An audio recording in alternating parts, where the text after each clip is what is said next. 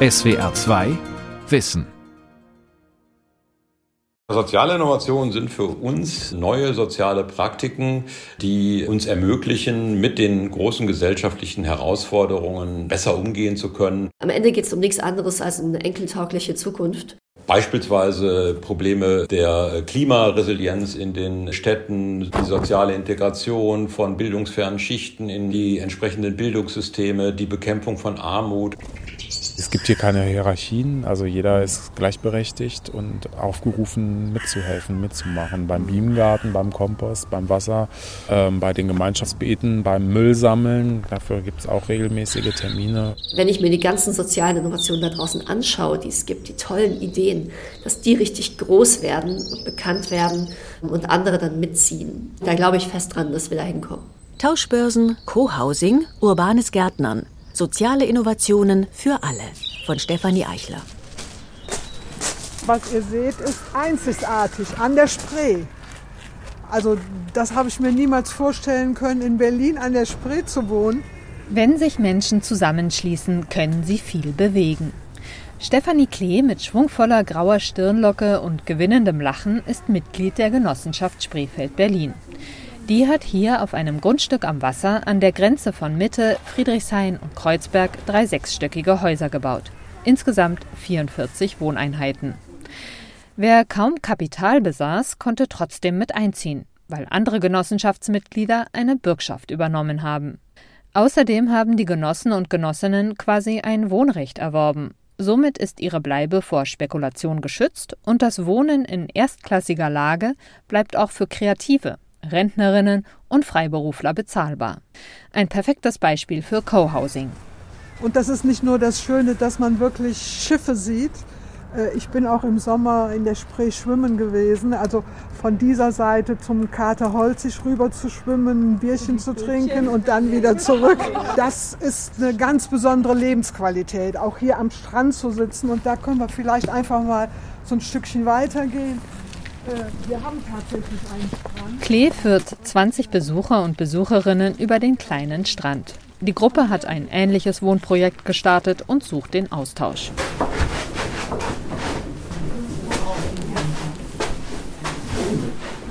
Wir haben für euch nicht aufgeräumt. Und unten wird gekocht, wo wir die Gerüche auch noch mitkriegen. Das ist unser Wohnzimmer. Co-Housing, gemeinschaftliches Wohnen, gilt als soziale Innovation. Soziale Innovation, was ist das? Dass nach technischen Innovationen gesucht wird, um die großen Probleme der Klimakrise und Energiewende zu lösen, ist bekannt. Aber auch soziale Innovationen sollen dabei helfen. Co-Housing etwa ist eine Wohnform, in der niemand einsam sein muss. Stefanie Klee lebt in einer 900 Quadratmeter großen sogenannten Clusterwohnung. Eine Sonderform des Co-Housings. Die riesige Fläche ist in kleine Apartments unterteilt, in denen sich die Bewohner und Bewohnerinnen zurückziehen können. Wer Lust auf Gemeinschaft hat, setzt sich in die große Küche oder ins Wohnzimmer. Seit neuestem gibt es in der Wohnung auch eine Badewanne zur gemeinschaftlichen Nutzung. Die müsst ihr euch auch angucken. Eine Badewanne für alle. Haben wir auch lange diskutiert. Für wie viele? 23. Soziale Innovationen werden immer wichtiger. Seit dem 1. April 2022 gibt es in Deutschland sogar eine Beauftragte für soziale Innovation beim Bundesministerium für Bildung und Forschung, Sarah Brun. Sie sollte es wissen. Was bedeutet der Begriff soziale Innovation genau? Soziale Innovationen sind Innovationen, die ein transformatives Potenzial haben ähm, für unsere Gesellschaft. Unter technologischen Innovationen kann sich jeder was vorstellen. Grüner Wasserstoff, künstliche Intelligenz, Software, Hardware etc. Bei sozialen Innovationen geht es darum, einen anderen Fokus zu legen, Fokus aufs Ergebnis. Trägt diese Technologie, diese Organisationsform, diese Initiative äh, dazu bei, unsere Gesellschaft zu verbessern? Also es ist einfach ein anderer Blickwinkel, eher auf ein Ergebnis und einen gesellschaftlichen Beitrag. Brun erarbeitet eine nationale Strategie für soziale Innovationen. Außerdem kümmert sie sich darum, dass soziale Innovationen mehr Fördermittel erhalten. Im Endeffekt bin ich aber dafür zuständig, natürlich das Thema bekannt zu machen, sichtbar zu machen und alle zu begeistern und zu motivieren, dass wir mehr soziale Innovationen brauchen und es in Fokus zu stellen. Brun trägt auffallend spitze Schuhe. Sie wirkt kämpferisch. Eine gute Voraussetzung, um soziale Innovationen voranzubringen, die wohl viele Menschen als Pillepalle abtun. Die 32-Jährige konzentriert sich auf Sozialunternehmen, also Firmen, die soziale oder ökologische Probleme mit wirtschaftlichen Mitteln lösen. Neben ihrem Amt als Bundesbeauftragte ist sie selbst Sozialunternehmerin. 2015 hat sie in München die Firma Social Bee gegründet. Bei Social Bee helfen wir Unternehmen, Geflüchtete und Migrantinnen einzustellen, divers einzustellen und auf dem Weg, in dem wir Unternehmen es einfach und unkompliziert machen, unbürokratisch und auf der anderen Seite eben mit ganz viel Expertise und Erfahrung zur Seite stehen, nehmen wir ihnen quasi alles ab, sodass Unternehmen sich so auf die Art zurücklehnen können ähm, und Integration wirklich passieren kann, ähm, weil die Hürden aktuell gerade auf Unternehmensseite noch sehr hoch sind. Gleichzeitig begleiten und qualifizieren und betreuen wir die Geflüchteten und Migrantinnen ganz stark im ersten Jahr, sodass die Integration nachhaltig funktioniert und eben in alle anderen Lebensbereiche sich positiv mit einwirkt. Bruns Ziel ist es, Veränderungen in der Wirtschaft zu fördern. In Unternehmen soll nicht mehr nur der Profit im Mittelpunkt stehen. Stattdessen sollte der Erfolg eines Unternehmens beispielsweise an seinem Beitrag zu den 17 Zielen für nachhaltige Entwicklung gemessen werden. Die 193 Mitgliedstaaten der Vereinten Nationen haben sie definiert, um unser Zusammenleben zu verbessern. Armut und Hunger bekämpfen, hochwertige Bildung für alle gewährleisten, die Selbstbestimmung aller Menschen stärken, Geschlechtergerechtigkeit und nachhaltige Lebensweisen gestalten. Das klingt gut, doch wenn Unternehmer und Unternehmerinnen diese Ziele verfolgen, verdienen sie womöglich nicht so viel dabei wie Firmen, die technologische Innovationen entwickeln. Deswegen ist es Brun wichtig, dass Sozialunternehmen besonders am Anfang mehr Unterstützung erhalten. Als Sozialunternehmer hat man natürlich ein anderes Risiko, weil man auf der einen Seite das gleiche investiert am Anfang und auf der anderen Seite schlechtere Finanzierungsbedingungen hat und eben kein Exit-Potenzial, damit irgendwie reich zu werden. Also äh, stimmen so die Anreize noch nicht ganz. Da muss man schon sehr stark intrinsisch motiviert sein aktuell. Die Bundesbeauftragte für soziale Innovation betont, dass soziale Innovationen nichts mit Uneigennützigkeit oder Selbstlosigkeit zu tun haben, sondern der Gesellschaft etwas bringen und viel Geld sparen. Beim Bundesforschungsministerium erarbeitet sie zusammen mit anderen Fachleuten ein Tool, um den Erfolg von sozialen Innovationen in Euro zu messen. Das ist nicht so einfach, denn nicht alle Vorteile für die Gesellschaft lassen sich in einem Geldwert berechnen. Es ist schwer zu sagen, wie viel es spart, wenn Lagerarbeiter oder Angestellte in der IT-Branche plötzlich geflüchtete Kollegen haben und dadurch beide Seiten Vorurteile abbauen. Was ist die Stärkung des sozialen Friedens wert? Doch wenn Flüchtlinge eine Arbeitsstelle finden, beziehen sie keine Sozialleistungen mehr, sondern zahlen Steuern. Der Staat vermeidet Kosten und verdient obendrein. Für ihr eigenes Unternehmen hat Brun den Mehrwert schon beziffert. Wir haben es mal hochgerechnet, dass wir knapp mit äh, zwei Millionen investierten mit Kapital knapp 14 Millionen Euro gespart haben. Und das war mal eine Hochrechnung, die haben wir im letzten Jahr mal gemacht. Auch für Rock Your Life, das drei Studierende in Friedrichshafen am Bodensee ins Leben gerufen haben, gibt es solche Hochrechnungen schon. Rock Your Life startete als kleine Initiative mit einem großen Ziel. Mehr Chancengleichheit und Bildungsgerechtigkeit zu bewirken. Die drei Gründungsmitglieder wollen nicht hinnehmen, dass die soziale Herkunft den Bildungserfolg bestimmt. Deshalb stellen sie seit 2008 Jugendlichen aus benachteiligten Familien einen Mentor oder eine Mentorin zur Seite. Mit riesigem Erfolg. Aus der Initiative ist längst ein Sozialunternehmen geworden, mit 52 Standorten in fünf Ländern, mit 8500 betreuten Jugendlichen, mehr als 150 Partnerschulen und über 230 ausgebildeten Trainern und Trainerinnen. Die können recht schnell ausrechnen, dass mit äh, jeder investierte Euro, ich glaube, 3300 Mal zurückkommt. Also ein Social Return on Investment hat extrem gut weil man in der Perspektive eben sagen kann, dass Schüler, die gementort wurden, eben deutlich bessere Einkommenseffekte in der Zukunft erzielen.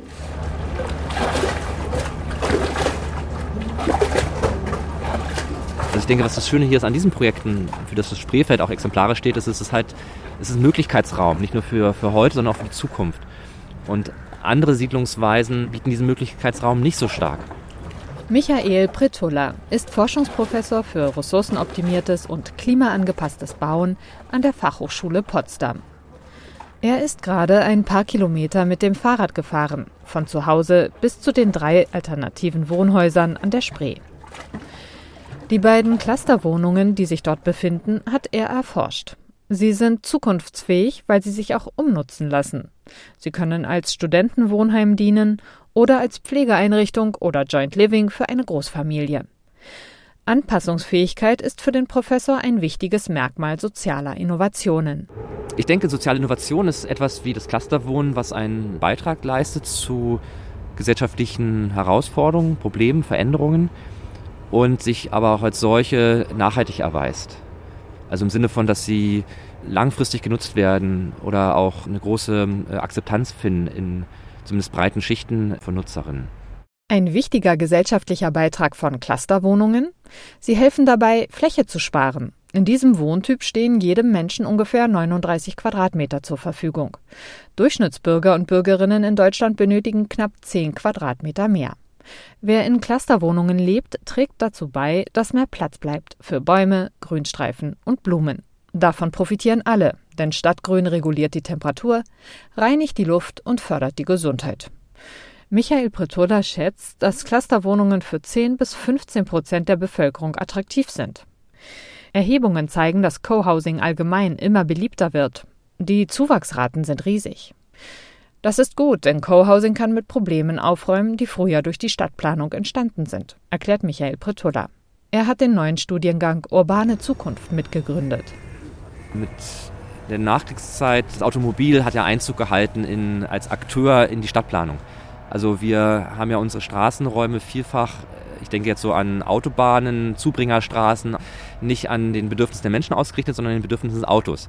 Man könnte fast sagen, das Automobil als System, Produktion, Logistik, äh, Reparatur, Ökonomie äh, hat im Grunde unsere Landschaft kolonialisiert. Naja, im Sinne von, wir verändern die Landschaft so, dass es fürs Automobil funktioniert. So sind zum Beispiel Städte entstanden, in denen Menschen weite Strecken mit dem Auto fahren, um von ihren Wohnvierteln zum Arbeiten, Einkaufen oder Biertrinken in einer belebten Kneipe zu gelangen. Doch mit dem Auto zu pendeln, anstatt zu Fuß zu gehen oder das Fahrrad zu nehmen, beeinträchtigt das Wohlbefinden, fanden britische Fachleute heraus. Außerdem produziert Autofahren klimaschädliches CO2. Technokratisch nennt der Professor eine Stadtplanung, in der das Auto Vorrang hat und technokratisch aber auch im Sinne der Entscheidungsprozesse, dass man die Entscheidungsfindung halt an Experten delegiert, die dann aus ihrer Perspektive die richtigen Entscheidungen treffen, aber möglicherweise, weil sie eben nur die Geschwindigkeit von Autos und Wenderadien im Blick hat, nicht unbedingt äh, die Perspektive von Kindern, von Schulwegsicherheit, von Fahrradfahrern oder von gehbehinderten Menschen. Ganz anders beim Projekt Spreefeld. Bei sozialen Innovationen ist die Beteiligung von Bürgern und Bürgerinnen essentiell. Die Genossenschaftsmitglieder haben gemeinschaftlich entschieden, wie Häuser und Grünanlagen gestaltet werden. Dabei ist fast schon eine kleine Stadt entstanden. In den Erdgeschossen der drei Häuser sind Büros, eine Cateringküche, eine Kita und Gemeinschaftsräume untergebracht, die die Mitglieder als Werkstätten, Sport und Musikraum nutzen. Die Räume können auch gemietet werden. Das Projekt bringt vielfältiges Leben in die ganze Nachbarschaft. Schneide jetzt mal bei der Weide etwas ab.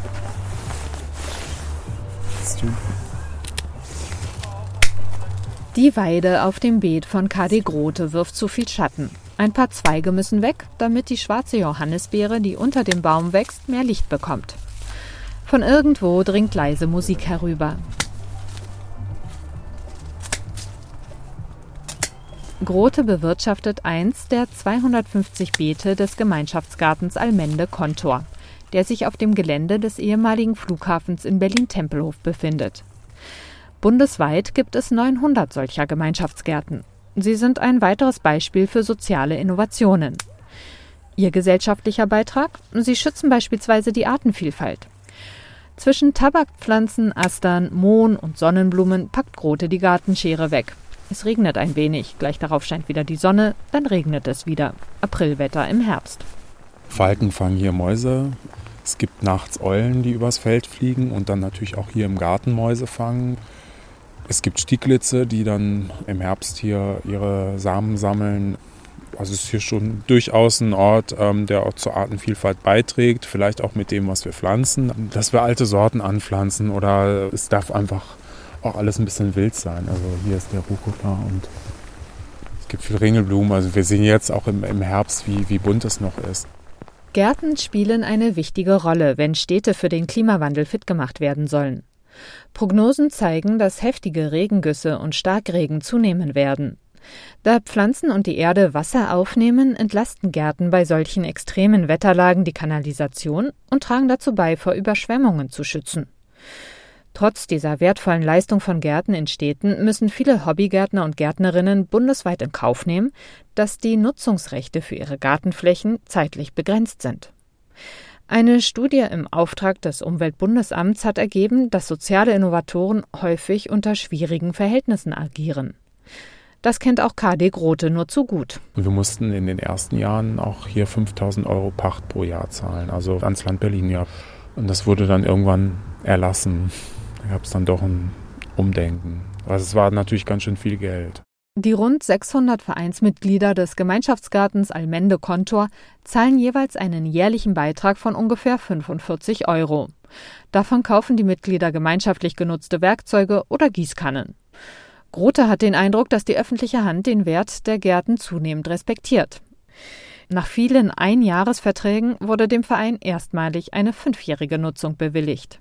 Es gibt hier keine Hierarchien, also jeder ist gleichberechtigt und aufgerufen mitzuhelfen, mitzumachen. Beim Bienengarten, beim Kompost, beim Wasser, ähm, bei den Gemeinschaftsbeeten, beim Müllsammeln. Dafür gibt es auch regelmäßige Termine. Fachleute vom Institut für ökologische Wirtschaftsforschung haben den Geldwert von Berliner und Stuttgarter Gemeinschaftsgärten als Erholungsraum und sozialen Treffpunkt ermittelt. Allein für die 1500 Quadratmeter großen Bürgergärten im Stuttgarter Stadtteil Halsschlag liegt er bei knapp 200.000 Euro. Man sieht ja allein an der Größe dieser Sonnenblumen oder an den großen Blättern der Kapuzinerkresse, dass es auch gut gedüngt ist und das ist eben alles natürlicher Dünger. Wir, wir produzieren hier auch Jauche aus Brennnessel oder äh, sehr gutes Beinwell, ähm, die Blätter zu verwenden dafür. Ist eigentlich so viel da, dass wir vielleicht auch mal eine Blüte naschen dürfen, oder? Studien belegen, dass Menschen achtsamer mit Lebensmitteln umgehen und weniger wegschmeißen, wenn sie wenigstens ab und zu selbst in der Erde wühlen und Radieschen oder Tomaten ernten. Somit können urbane Gemeinschaftsgärten helfen, ein großes Problem zu entschärfen die Lebensmittelverschwendung. Mindestens ein Drittel aller Nahrung erreicht niemals die Münder, für die sie bestimmt war, sondern landet im Müll. Im Jahr 2050 werden 9 Milliarden Menschen auf der Erde leben, dadurch wächst der Bedarf an Nahrung. Doch fruchtbarer Boden wird knapp. Wenn wir weniger wegschmeißen würden, würde das Essen schon heute für eine wachsende Weltbevölkerung reichen. Es ist ja häufig auch der Glaube, dass wenn man den Begriff der sozialen Innovation verwendet, das per se gut ist. Und die Ambivalenz und die vielleicht nicht beabsichtigten Nebenfolgen, die stehen ja nicht im, im Mittelpunkt unserer Diskussion sagt Jürgen Howald, Professor an der Technischen Universität Dortmund. Neben dem Nutzen der sozialen Innovationen unterstreicht der Soziologe ihre Grenzen. Aber sie sind auch mit neuen Gefahren verbunden und deshalb brauchen wir genau wie bei der Technologie auch so etwas wie eine soziale Innovationsfolgenabschätzung. Nehmen wir die Vermietungsplattform Airbnb. Den Service riefen zwei Uni-Absolventen ins Leben. Sie konnten die hohe Miete in San Francisco nicht mehr bezahlen und kamen auf die Idee, ihr Wohnzimmer an Übernachtungsgäste zu vermieten. Sie inserierten das Angebot. Aus dieser Aktion hat sich die Firma Airbnb entwickelt. Heute nutzen Millionen Menschen weltweit den Dienst. Er beruht auf einem Gedanken, der Nachhaltigkeit verspricht. Teilen statt besitzen. Doch die Plattform ist zum Treiber der Wohnungsnot in Städten geworden. Das Deutsche Institut für Wirtschaftsforschung hat nachgewiesen, dass durch Airbnb die Mieten steigen können. Das liegt hauptsächlich daran, dass viele Anbieter längst nicht mehr ihr Wohnzimmer teilen, sondern fürs Geschäft mit dem Tourismus ganze Wohnungen aufkaufen. Diese fehlen dann auf dem Wohnungsmarkt. Um einzuschätzen, wohin soziale Innovationen führen, sollten Fachleute frühzeitig ermitteln, welchen Beitrag sie zu den 17 Nachhaltigkeitszielen leisten, findet der Professor. Und ich glaube, dass das eben auch sozusagen nicht nur eine Erkenntnis für soziale Innovationen wäre, sondern auch für technologische Innovationen. Dass wir einfach nicht nur, weil eine Technologie erfolgreich auf dem Markt ist, äh, wir diese fördern müssen, sondern wir müssen sagen, wir wollen bestimmte soziale und technologische Innovationen, weil sie uns helfen, nachhaltiger zu werden. Und daran müssen sich sowohl soziale als auch technologische Innovationen messen lassen. Und da kann die Forschung zu sozialen Innovationen vielleicht auch Impulse äh, für die Messung von technologischen Innovationen geben. Und der Forscher betont, dass es schon immer soziale Innovationen gegeben hat. Genossenschaften beispielsweise, bei denen sich Menschen zusammenschließen, um einander wirtschaftlich zu stärken, existieren in Deutschland seit Anfang des 19. Jahrhunderts. Doch seit dem Zweiten Weltkrieg hätte Deutschland, das Land der Tüftler und Erfinder, vor allem auf technologische Innovationen gesetzt, zum Beispiel auf Roboter. Und tatsächlich können sie in der Medizin, im Haushalt und in der Pflege wichtige Aufgaben übernehmen. Aber Technik allein reicht eben nicht, warnt der Experte. Neue Technologien haben eben auch immer Nebenwirkungen, die bestimmte Probleme teilweise eben auch verschärfen.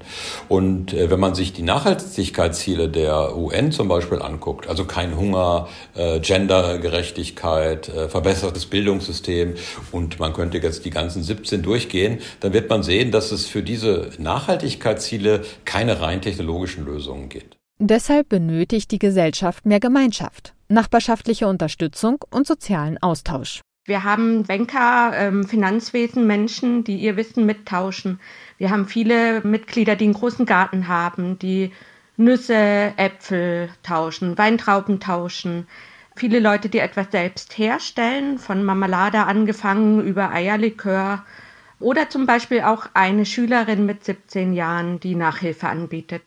Melanie Platz ist Vorsitzende des Tauschrings Mittelbaden. Bei den rund 150 Mitgliedern wechseln auch gebrauchte Bücher, Kleider oder Elektroartikel den Besitzer. Sie tauschen nicht direkt, sondern bekommen Talente gut geschrieben. Wenn ich zum Beispiel Socken stricke und Sie die Socken bei mir eintauschen wollen, dann bekomme ich dafür Talente und es wird auf ein Konto verbucht. Die Vielfalt macht den Tauschring spannend. So kann ein Mitglied beispielsweise eine einstündige Beratung über Finanzgeschäfte bekommen und backt einem anderen Mitglied dafür einen Kuchen. Eine Stunde Arbeit entspricht ungefähr 20 Talenten. Ob für diese Tätigkeiten mit echtem Geld viel oder weniger bezahlt werden müsste, spielt dabei keine Rolle. Bei jedem Mensch ist die Zeit gleichwertig. Das ist der Ursprungsgedanke dahinter. Tauschringe können dazu führen, dass jeder Mensch erfährt, dass er etwas zu geben hat. Und außerdem? Es ist natürlich schon so, dass man sich mit Talenten, die man mit seinen Hobbys erarbeiten kann, dann auch mal lockerer was leistet, was man im normalen Leben, wenn man wenig Geld hat, sich nicht leisten würde. Deutschlandweit gibt es über 300 solcher Tauschringe. Für viele Beteiligte bieten sie eine echte Alternative zum herkömmlichen Kauf und Verkauf von Dienstleistungen. Manchmal werden solche nachbarschaftlichen Projekte richtig groß. Das Carsharing zum Beispiel. In Deutschland begann es 1988 mit einem einzigen Auto das sich 50 Personen teilten. Zehn Jahre später gab es in Berlin und Hamburg bereits eine Flotte von 300 PKWs und rund 5000 Kunden, die sie reservieren konnten. Heute machen beim Carsharing fast dreieinhalb Millionen Deutsche mit, die zusammen 30.000 Autos nutzen. Carsharing gilt als wichtiger Baustein für einen umweltfreundlichen Verkehr, weil dadurch die Zahl der privaten PKWs abnimmt und die Menschen häufiger Bus und Bahn oder das Fahrrad nutzen. Eine soziale Innovation, die aus der Mitte der Gesellschaft kam und nun eine Selbstverständlichkeit geworden ist. In der Medienberichterstattung, egal ob analog oder digital, geht es meist darum, Missstände aufzuspüren und zu kritisieren. Seltener um gute Ideen, es besser zu machen, anders zu machen. Dabei brauchen wir Menschen jetzt und heute Anregungen, die Mut machen und Hoffnung spenden. Und die fänden sich in literarischen Utopien, meint die Berliner Zukunftsforscherin und Literaturwissenschaftlerin Anna Bödecker. Als Beispiel nennt sie ein Buch des Hamburger Journalisten und Science-Fiction-Autors Dirk Fleck. Ein gutes Beispiel dafür wäre das Tahiti-Projekt von Dirk Fleck aus dem Jahr 2008. Dirk Fleck lässt dort den Reporter Cording erzählen über eine gesellschaftliche Transformation Tahitis. Also der reist dahin, schaut sich diese Welt an und soll das sozusagen eine Reportage verfassen für Deutschland in dem Fall. Was Cording vorfindet, klingt nach der Lösung all unserer Probleme im Jahr 2022. Auf Tahiti existiert eine moderne Gesellschaft, in der soziale Gerechtigkeit herrscht und die im Einklang mit der Natur lebt. Technologische und viele soziale Innovationen machen es möglich. Die Energie stammt vollständig aus regenerativen Quellen, private PKWs sind abgeschafft, stattdessen gibt es ein preiswertes öffentliches Verkehrssystem. Und es wird der Verbrauch von Wasser, Boden und anderen Ressourcen besteuert, nicht die Arbeitskraft. Anna Bödecker blättert im Tahiti-Projekt zu den letzten Seiten. Fleck hat in dem Roman hinten auch ein Verzeichnis reingemacht über den Stand von bestimmten Entwicklungen, also wo er bestimmte Entwicklungen her hat oder ob er sich das nur ausgedacht hat. Nach Stichworten ist es hier aufgelistet, zum Beispiel Geldsystem, Gesundheitswesen, Grundeinkommen. Der Blick ins Verzeichnis verdeutlicht, dass das nachhaltige Gesellschaftssystem im Tahiti-Projekt gar nicht so absurd oder naiv ist, wie manche vielleicht denken. Beispiel Grundeinkommen. Es ist ein fester Geldbetrag für alle, jeden Monat ohne Bedingung. In dem Roman trägt es dazu bei, den Bürgern und Bürgerinnen der Insel ein selbstbestimmtes Leben zu gewährleisten.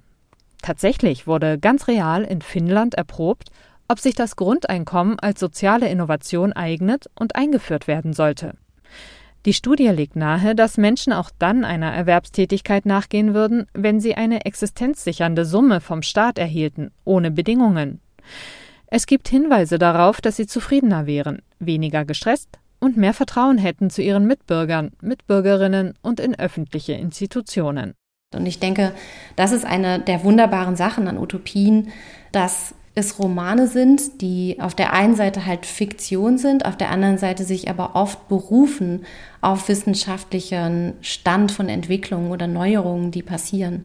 Utopien wie Ökotopia von Ernest Kallenbach, The Great Bay von Dale Pendell oder Marge Piercys Die Frau am Abgrund der Zeit könnten uns dazu inspirieren, mehr mit den Möglichkeiten zu spielen und über unsere Zukunft als Gesellschaft nachzudenken. Das kann man sicherlich mit, Literatur üben, indem man Utopien liest. Vielleicht als Bettlektüre mal. Kann ich auch nur empfehlen. Es macht großen Spaß, sich anzuschauen, wie wir auf dem Mars leben würden oder wie wir leben würden, wenn wir Kinder gebären, aber die ganze Stadt mithilft, diese zu erziehen. Vielleicht kommen wir ja beim Lesen auf gute Ideen und erfinden selbst neue soziale Praktiken. Soziale Innovationen kommen nämlich häufig nicht aus den Theorien der Wissenschaft oder den profitorientierten Überlegungen der Wirtschaft, sondern aus der Zivilgesellschaft. Von dort aus tragen sie dazu bei, eine Gesellschaft zu prägen, in der wir uns wohlfühlen und zusammenhalten. SWR 2 Wissen Soziale Innovationen für alle. Autorin und Sprecherin Stefanie Eichler. Redaktion Sonja Striegel. SWR 2 Wissen. Manuskripte und weiterführende Informationen zu unserem Podcast und den einzelnen Folgen gibt es unter swr2wissen.de.